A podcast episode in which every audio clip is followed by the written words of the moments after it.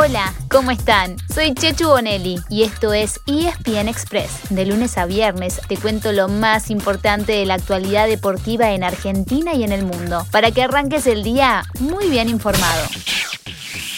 Anoche terminó la primera semana de octavos de final en la Copa Libertadores y también en la Sudamericana. Y en la enorme mayoría de las series quedó todo muy parejo, a la espera de los partidos de vuelta la semana que viene. Repasemos el panorama de todos los equipos argentinos en competencia, empezando por los dos que jugaron anoche por la Copa Sudamericana. Pero también vuelve el torneo local, así que vamos a aprovechar para contarles todo lo que hay para ver este fin de semana.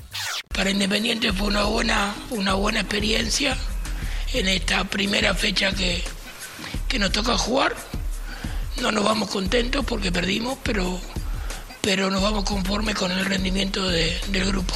El equipo mereció más de lo que se lleva, no se lleva nada, porque Santos tuvo la oportunidad de convertir, nosotros en la oportunidad que tuvimos no la pudimos convertir. La palabra de Julio César Falcioni haciendo un análisis bastante gráfico eh, de, lo, de lo que sucedió en el partido. Independiente cayó 1 a 0 en Brasil frente al Santos, pero es un resultado que puede dar vuelta el jueves próximo en Avellaneda. Se va yendo el partido en un encuentro emocionante con goles. Han empatado en el Pueblo Nuevo de San Cristóbal. Deportivo Táchira con goles de Granados y Angarita en el final. Dos. Rosario Central, dos. Luciano Ferreira y Alan Marinelli. Por su parte, Rosario Central igualó en Venezuela con el Deportivo Táchira. La vuelta será el jueves que viene, en el gigante de Arroyito. El otro argentino en la Sudamericana, Arsenal, había perdido 2 a 1 el miércoles en tiempo de descuento con Sporting Cristal en Perú. Pero es un resultado que tranquilamente puede revertir el próximo miércoles en el viaducto. En la Copa Libertadores hay seis argentinos, todos con chances de clasificar. River y Argentinos empataron 1 a 1 en el Monumental y definen el miércoles en la Paternal. El que pase a cuartos podría cruzarse con Boca, que el martes juega en Brasil tras igualar sin goles con Atlético Mineiro. Racing también empató 1 a 1 de visitante frente al Sao Paulo y el martes que viene tiene todo a favor para clasificar en el cilindro. Defensa y Justicia, en cambio, la tiene muy complicada. El Halcón cayó 1 a 0 en Varela y tiene que ir a Río a ganarle a Flamengo el miércoles. Y el único argentino que ganó en la ida fue Vélez, que irá a Ecuador a defender el 1 a 0 frente al Barcelona. Pero antes de las copas, este fin de semana arranca el torneo de la Liga en Argentina. Qué lindo volver a vivir el fútbol en casa. Esto me provoca mucha alegría. El primer partido comienza hoy a las 7 de la tarde en Santa Fe, entre Unión y Boca. Será un once bien alternativo el de Miguelo, ya que el martes se juega el pasaje en Belo Horizonte. Miguel Ángel Russo además debe tener en la cabeza otros temas, como el regreso con mucho atraso de Edwin Cardona desde Colombia tras la Copa América. En principio el club no sancionaría al volante, que estará aislado hasta mediados de la semana que viene y el técnico decidirá cuándo vuelve a contar con él. El que está cada vez más cerca es el peruano Luis Advíncula, que dejaría al Rayo Vallecano español para llegar este fin de semana. Pero volvamos al torneo local para completar el panorama del fin de semana. ¿Les parece bien? Hoy, después de Boca Unión, chocan Sarmiento y Estudiantes a las 9 y cuarto. El sábado hay cinco partidos, con Vélez Racing como lo más destacado a las 8 y cuarto de la noche. El domingo otros cuatro encuentros, Huracán Defensa, Arsenal San Lorenzo, River Colón e Independiente Argentinos. El lunes termina la primera fecha con dos partidos más. Seguramente ya escucharon que viene tomando forma un partidazo entre los campeones de Europa y de Sudamérica. Para este choque entre Italia y Argentina hay un escenario ideal que ya se puso a disposición. La comuna de Nápoles ofreció el estadio municipal que se llama, sí, claro que lo saben, se llama Diego Armando Maradona. Crucemos los dedos para que se acomode el calendario y se pueda concretar el duelo en algún momento del 2022. Si alguno me va reservando algún pasaje, me vendría bárbaro. Yo me anoto, ¿eh? ¿Qué te dijo Messi después de la final?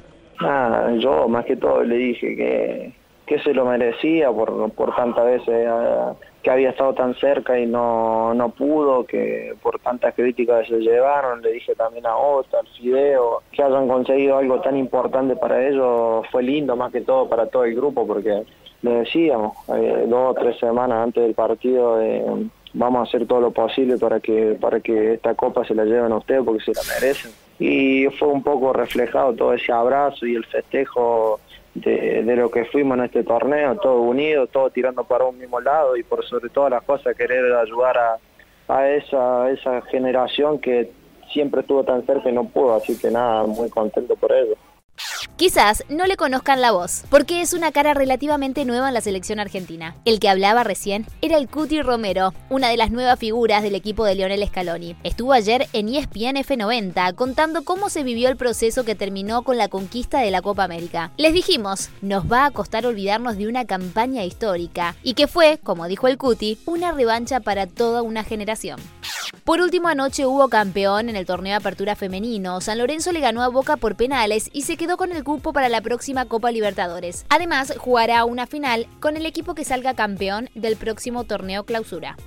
Dejemos el fútbol de lado para meternos con el tenis. Hoy bien temprano en Suecia jugaba Fede Coria con el chileno Cristian Garín, buscando el pase a semifinales del torneo de Bastad. También buscará semis, pero en Hamburgo, y desde la una de la tarde, otro Fede, del Bonis, que choca con el francés Benoit Per. Un ratito antes irá por el mismo objetivo Paula Ormaechea en Budapest, frente a la estadounidense Danielle Collins. En las finales de la NBA está todo muy parejo. Los Milwaukee Bucks y los Phoenix Suns están empatados en dos victorias por lado. ¡Wow! Cada uno ganó sus dos partidos como local y vuelven a jugar el sábado en Phoenix a las 10 de la noche y por la pantalla de ESPN. El sábado también se presentan los Pumas en su último partido de la ventana de julio. Desde las 11 de la mañana juegan nuevamente con Gales. En el equipo argentino habrá dos cambios con respecto al 15 que empató 20 a 20 el sábado pasado. Hay muchos partidos para ver ese mismo día, porque además de los internacionales, vuelve el torneo de la urba. Será un sábado muy pero muy ovalado, así que por favor anoten. A las 4 de la mañana Nueva Zelanda versus Fiji, seguido de Australia contra Francia. Terminan los Pumas y a la una y media de la tarde arranca el top 12, primero con SIC frente a Pucará y luego con Alumni ante los Tilos. Y a esa misma hora, los otros cuatro partidos de la urba estarán disponibles vía en scrum.com.